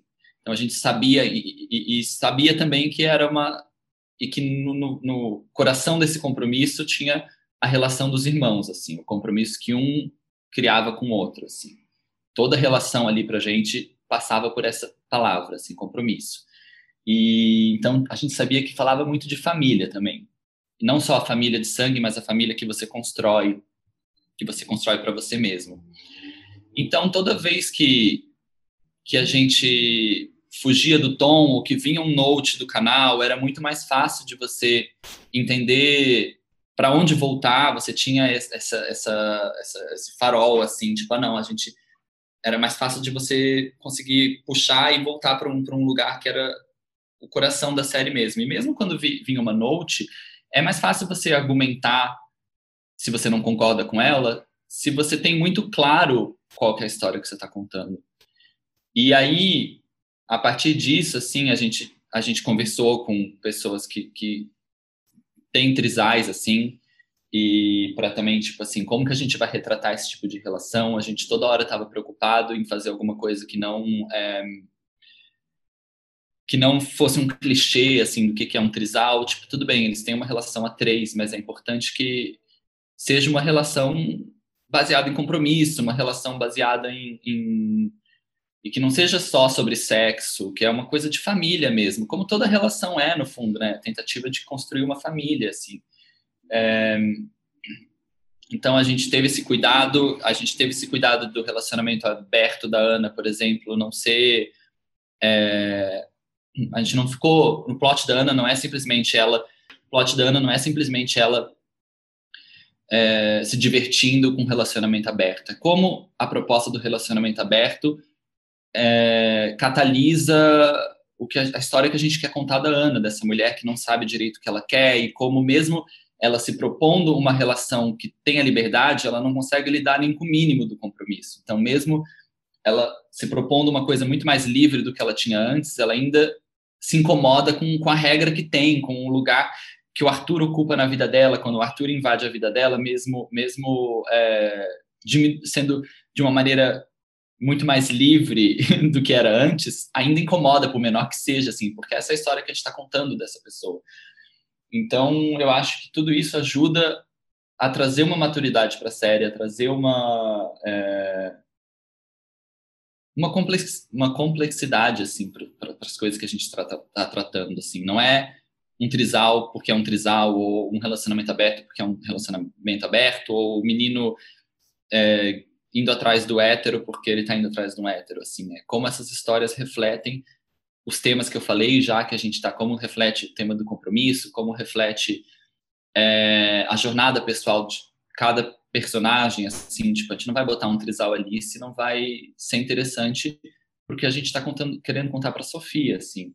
Então, acho que essas preocupações ajudam e essa clareza do que, que a gente está falando ali ajudam a gente a tanto estar tá em sintonia com o que o canal espera da gente e também estar tá em sintonia com que o coração que é a série, assim, se, senão a série começa a ficar difusa, vai se perdendo e vira, tipo, uma série que não tem personalidade, assim, porque não sabe do que está falando, porque não, não, porque uma hora vai para um lugar, outra hora vai para o outro, então é importante, eu acho, ter esses lugares de retorno, assim, que você pode, tipo, dar dois passos para trás e ver se a história ainda está lá, se o que a gente está querendo contar ainda está lá, se as coisas ainda estão claras, assim. E eu, pessoalmente, acho que a gente conseguiu, assim. Eu olho para a série e tenho muito orgulho de ver que eu acho que é uma série que as pessoas podem gostar ou não, e eu consigo ver os defeitos que ela tem, e, e, e aí a gente podia gastar mais uma hora aqui falando sobre, sobre isso, mas eu olho para a série e pelo menos eu acho que ela é uma série que tem foco, que sabe do que está falando, que tem uma tem uma linguagem é, e uma voz é, clara e, e, própria e que é diferente de, de, de, outras séries que a gente vê na televisão aqui no Brasil. E Felipe, é, pra gente, antes da gente ir para o bloco final, né, quais são as dicas que você dá para roteiristas que querem entrar em sala, que não conseguiram entrar ainda, que estão tentando entrar pela primeira vez? É, qual é o caminho das pedras aí, na sua opinião? Ah, é complicado, assim, porque se eu, se eu vir aqui e falar, tipo assim, ah, cara, você tem que fazer isso, isso, isso, o você vai conseguir. Curso. É, então, tipo, eu tenho pessoas que, que fizeram o mesmo curso que eu e que não estão no mesmo lugar que eu, ou que desistiram, ou que foram fazer outras coisas, e, e eu também não posso negar que eu que tem um fator sorte aí, sabe? Tipo, eu mandei eu mandei um e-mail para Los Bragas, quando eles estavam procurando um estagiário. Me dei muito bem com o Felipe. O Felipe foi uma pessoa muito generosa comigo e que abriu muitas portas, que, que me deu muitas oportunidades, que fez com que eu conseguisse crescer assim, porque eu poderia estar tá, no tempo que eu tô, acho que eu tô oito anos na Los Bragas, assim, eu poderia estar tá lá trabalhando é, na Los Bragas ainda fazendo a mesma coisa, assim, mas eu sinto que eu tô crescendo, que é a razão pela qual eu permaneci ali, assim. Então, eu não vou mentir, acho que tem também um, um acaso é, oportuno que aconteceu de, de, encontrar alguém que me, que me entendia, que gostava e valorizava o meu trabalho. Só que eu acho que, primeiro, acho que se você quer ser roteirista, você tem que é, se dedicar e focar nisso, assim, tipo, não adianta você querer trabalhar com roteiro e não ter foco nisso, assim, eu sei que, que e é difícil, assim, porque você precisa trabalhar. E se você não está trabalhando no roteiro, você vai arrumar algum outro emprego. Mas eu acho que precisa, você precisa ficar atento, você precisa estar tá focado nisso. Assim, tem edital, tem outras maneiras de você conseguir é, produzir alguma coisa sua, de você conseguir chamar atenção e, e conversar com as produtoras, assim, mandar e-mail e uma vez que eu acho que uma vez que você consegue um trabalho, acho que tudo fica mais fácil, assim. Uma vez que você entra, acho que mais difícil mesmo é entrar e é onde você precisa ter mais força de vontade, dedicação, porque uma vez que você entra, é mais fácil, assim. Primeiro que primeiro que você vai descobrir que as coisas não são tão é, tão é, como que eu posso dizer? Não são tão tão as coisas são reais assim sabe? Tipo na nossa fantasia na nossa cabeça as coisas são gigantescas. Então tipo ah, se eu errar eu vou ser demitido ah se eu, se eu não se eu não for genial, eu vou ser demitido. você fica com essa, com essa impressão e quando você entra numa sala mesmo, você vê você vai trabalhar com um monte de gente que, que você pessoalmente não acha tão interessante ou que, não, que, que você vai trabalhar com um monte de gente que é incrível, mas que você vai ver também que dá ideia ruim. Você vai trabalhar, você vai dar ideia ruim, você vai ter um dia que você vai chegar em casa, você vai falar, cara, será que eu escrevo? Será que eu nasci para escrever? Ou será que eu sou uma farsa? Você vai ter dias que você vai chegar em casa, você vai estar super feliz porque você deu uma ideia, porque você conseguiu resolver um problema no roteiro. E essa é a realidade, assim, tipo, primeiro que uma vez que você entra, assim, você precisa, acho que mais importante, se eu fosse falar para alguém que está trabalhando com roteiro uma dica, seria tipo, cara, tenta trazer a sua voz, por menor que seja a sua participação, assim, tenta trazer algo pessoal seu, tenta entender como que aquele projeto se relaciona com, com você num campo mais pessoal, porque você vai acabar se tornando, de novo, assim, essencial para aquela história.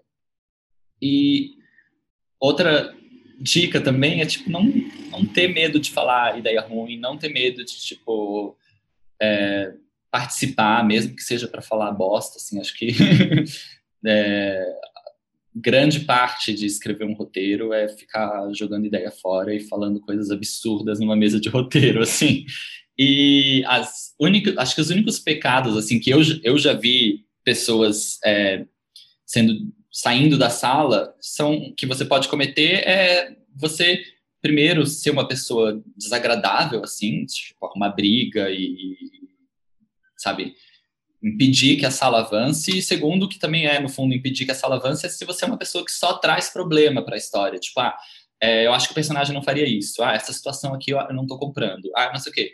Se você fica só trazendo é, é, empecilho, de novo, assim, tipo, não tem nada mais frustrante do que chegar no fim do dia e a gente não ter tido uma ideia e a história parece que tá travada, tá tipo assim, um beco sem saída e você fica, putz. E aí tudo que você toda você começa a questionar tudo da história, assim.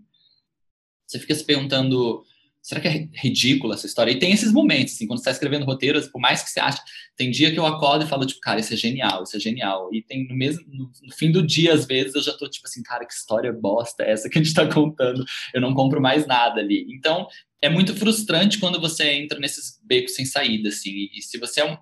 E é importante, na sala, você tá sempre tentando trazer uma solução, assim. Fora isso, você não precisa se preocupar em ser sempre bom ou tipo, putz, ai, acho que não fui bem aqui. Você vai conseguir outro emprego, você vai conseguir outra oportunidade, mesmo que você não tenha, tipo assim, sido o seu melhor naquela sala de roteiro. E você não vai ficar, não, na minha experiência, assim, não existe ficar queimado no mercado. Assim, eu já vi pessoas é, fazerem de tudo um pouco e depois saírem e conseguirem um outro emprego, às vezes até incrível.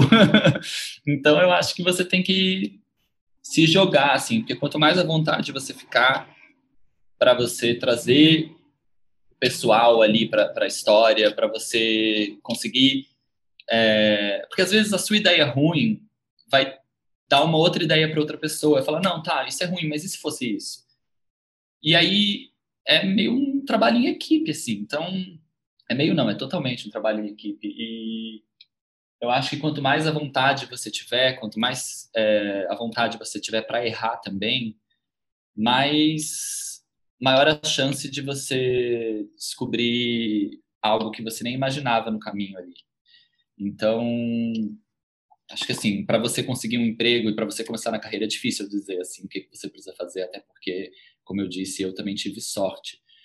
E só que ah, e se você acho, acho, acho que é uma coisa importante assim, é, se você não tem nenhum link com ninguém do meio, sempre ajuda você fazer uma faculdade. Assim, eu nasci em Florianópolis, morava em Florianópolis, não conhecia ninguém que trabalhava com nada de arte, na verdade. E e o meu caminho para conseguir entrar nesse mundo que era tão distante de mim foi fazer faculdade. Eu vim para cá e fiz audiovisual. E isso e foi assim que eu consegui o e-mail que eu entrei no. Então, assim, por mais que a gente tenha brincado, tipo, ah, faz, vai fazer o um curso, no fundo, no fundo, isso é um caminho mesmo, se você quiser.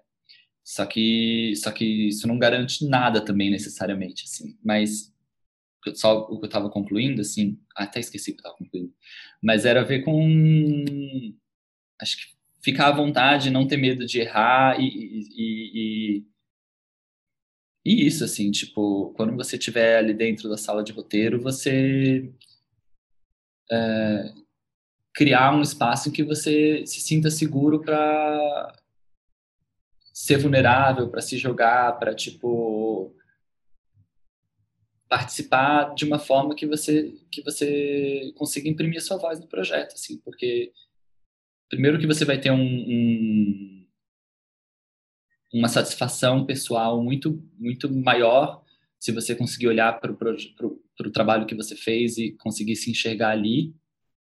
E eu acho que é essencial para você conseguir manter a sua paixão pelo que você está fazendo. E segundo, porque você vai se tornar uma engrenagem importante da história, assim. Então vai ser mais difícil você não, uhum.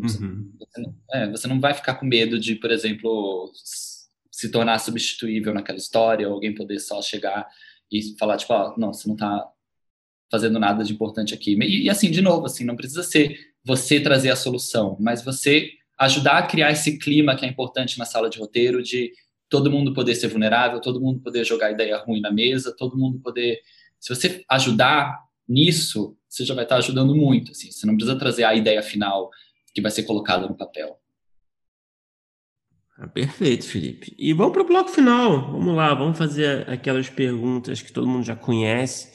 É, qual é o melhor roteiro que você já escreveu, na sua opinião? Pode ser qualquer formato, qualquer gênero, pode ter sido produzido, pode não ter sido produzido, vale tudo.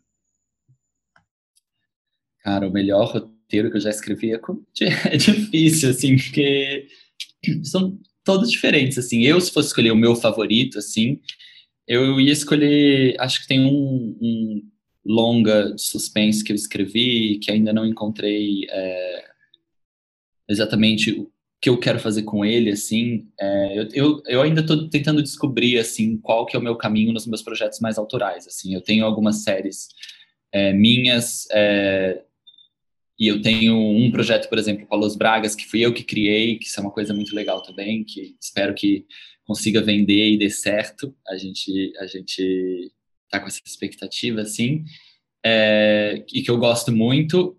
Mas eu tenho algumas histórias que eu ainda fico tipo, putz, mas aí quem vai dirigir? Como vai ser? Será que eu quero realmente contar como roteiro? Mas seria, acho que seria esse, esse, esse longa de suspense que eu ainda não sei exatamente o que, que eu quero fazer com ele, assim, mas que eu gosto muito, assim, e aí é 100% eu, assim, é o tipo de história que me interessa, é o tipo de história que eu quero contar, e é uma coisa que eu ainda não trabalhei, né, não fiz nada de suspense ainda, tipo, filmado. E qual é o pior roteiro que você já escreveu? O pior roteiro que eu escrevi, com certeza, é algum da faculdade, assim, tipo, eu saí da faculdade, é, acho que tem dois trabalhos da faculdade e não eram nem trabalhos que eu precisava estar envolvido, foram trabalhos que eu fiz realmente porque eu queria. Falei, era uma aula que eu nem fazia, mas precisava alguém escrever um roteiro, eu escrevi que eu gosto muito. O resto tudo, os roteiros que eu escrevi para aula de roteiro mesmo, o curta é, que eu escrevi, que, que, que, a gente filmou no final da faculdade, tudo isso é, eu não. eu espero que ninguém veja. Mas você lembra de alguma uma premissa, assim, em poucas palavras? Não, é tipo, eu, escrevi, eu lembro, tipo, tem um, um curta de comédia que eu escrevi na faculdade, que era sobre essa menina. A gente começou com uma ideia que eu gostava muito, que era, era escrever. Eu tenho muita dificuldade de escrever curta, assim, até talvez vocês percebam pela entrevista, eu sou muito prolixo, assim, e para mim é difícil escrever curta. E, e, eu acho que curta também é, é muito mais do diretor do que do roteirista, assim. É, no Brasil a gente tem muito uma cultura de diretor, então no fundo tudo é muito mais de diretor. Isso é até um, um desafio grande nas séries, assim, tipo, porque a série ela é importante que ela seja que o roteirista tenha muita voz ali dentro, assim, e a gente está aprendendo um pouco isso ainda no Brasil, assim. Tanto que o papel do showrunner é uma coisa muito nova, e o showrunner, na verdade, é um roteirista, produtor, diretor que está ali encabeçando o projeto, assim. E ele tá, ele tá, ele, ele, ele precisa ser a voz final ali do negócio. Então, é uma função nova. E e aí, essa história, esse curta começou como uma ideia que a gente tinha tido, eu e uma menina que era minha colega é, na aula de roteiro, que a gente ia fazer uma, um curta meio brincando com o gênero de comédia romântica sobre essa mulher, essa cientista que criava um namorado perfeito a partir de pedaços de homens, meio um Frankenstein, assim. E a gente gostava muito, só que daí a gente foi escrevendo e foi a ideia foi mudando, a gente empacou, a gente não conseguiu avançar, não conseguiu escrever. É uma coisa que a gente aconteceu o que acontece às vezes na sala de roteiro, que é tipo a história ficou patinando, patinando, não saiu do lugar, aí começou a virar uma outra coisa. Aí eu estava muito é, é, encantado com a ideia de mockumentary na época, que eu acho que é uma coisa que já ficou meio esgotada assim, pelo menos agora, daqui a pouco pode ser que volte. E aí a gente fez um mockumentary sobre essa menina que estava tentando sair da fossa e sobre os estágios da fossa, que ela já terminado com o namorado, e hoje em dia é, uma, um, é um roteiro, assim, que, tipo, eu não tenho nem coragem de ver, assim. mas era uma comédia, e foi uma experiência importante, assim, mas é, não acho mais engraçado, não acho mais é, os personagens interessantes. Às vezes dá até vontade, cara, se eu pudesse voltar no tempo e fazer completamente diferente, assim, mas e Felipe, o que, que você assistiu? Pode ser nacional, estrangeiro, série, filme, qualquer formato, que você pensou quando terminou, pô, eu queria ter escrito isso? Um, cara, eu acho que como quase todo mundo, assim, gostava muito dos normais, muito dos normais.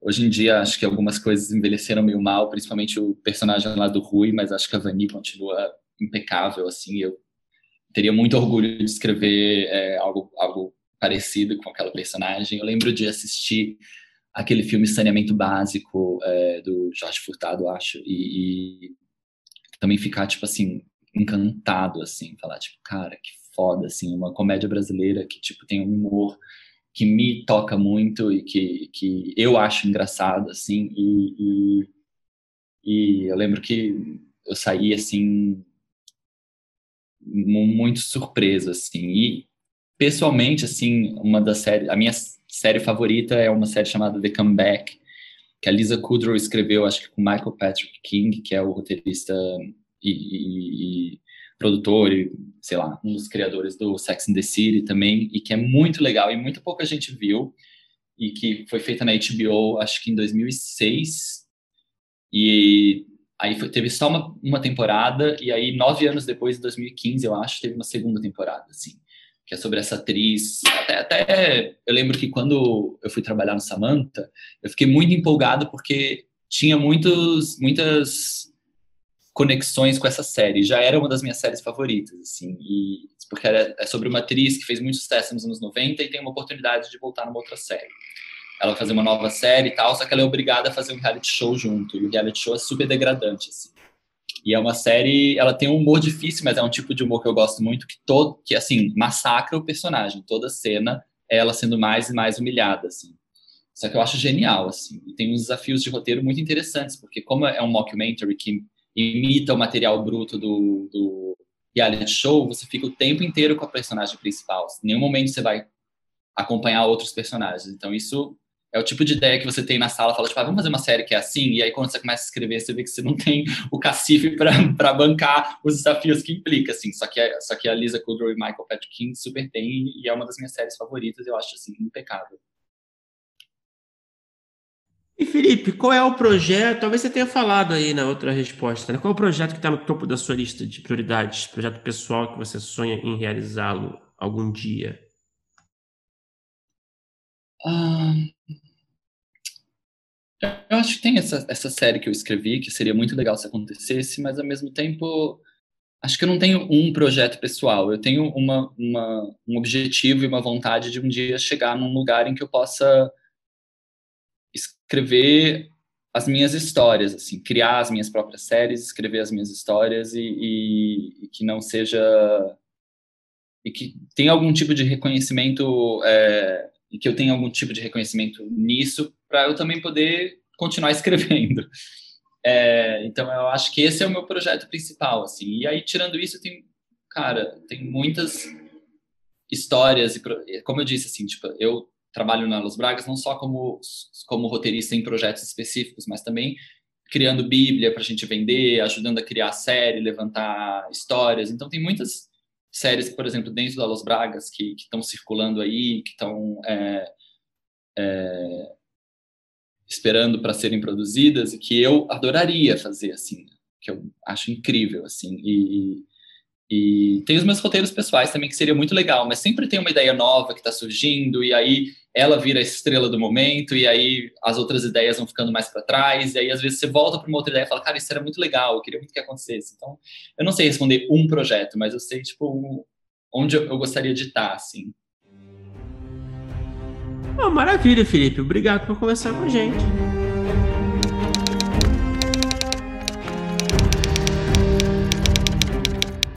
Opa, chegou até aqui? Muito obrigado por escutar. Conheça a nossa campanha de apoio na Orelo em escute.orelo.audio barra primeiro tratamento.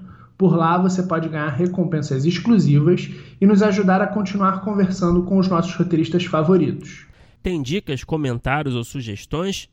Fala com a gente pelas nossas redes sociais e não se esqueça de assinar o feed do primeiro tratamento pela Orelo. Até a próxima!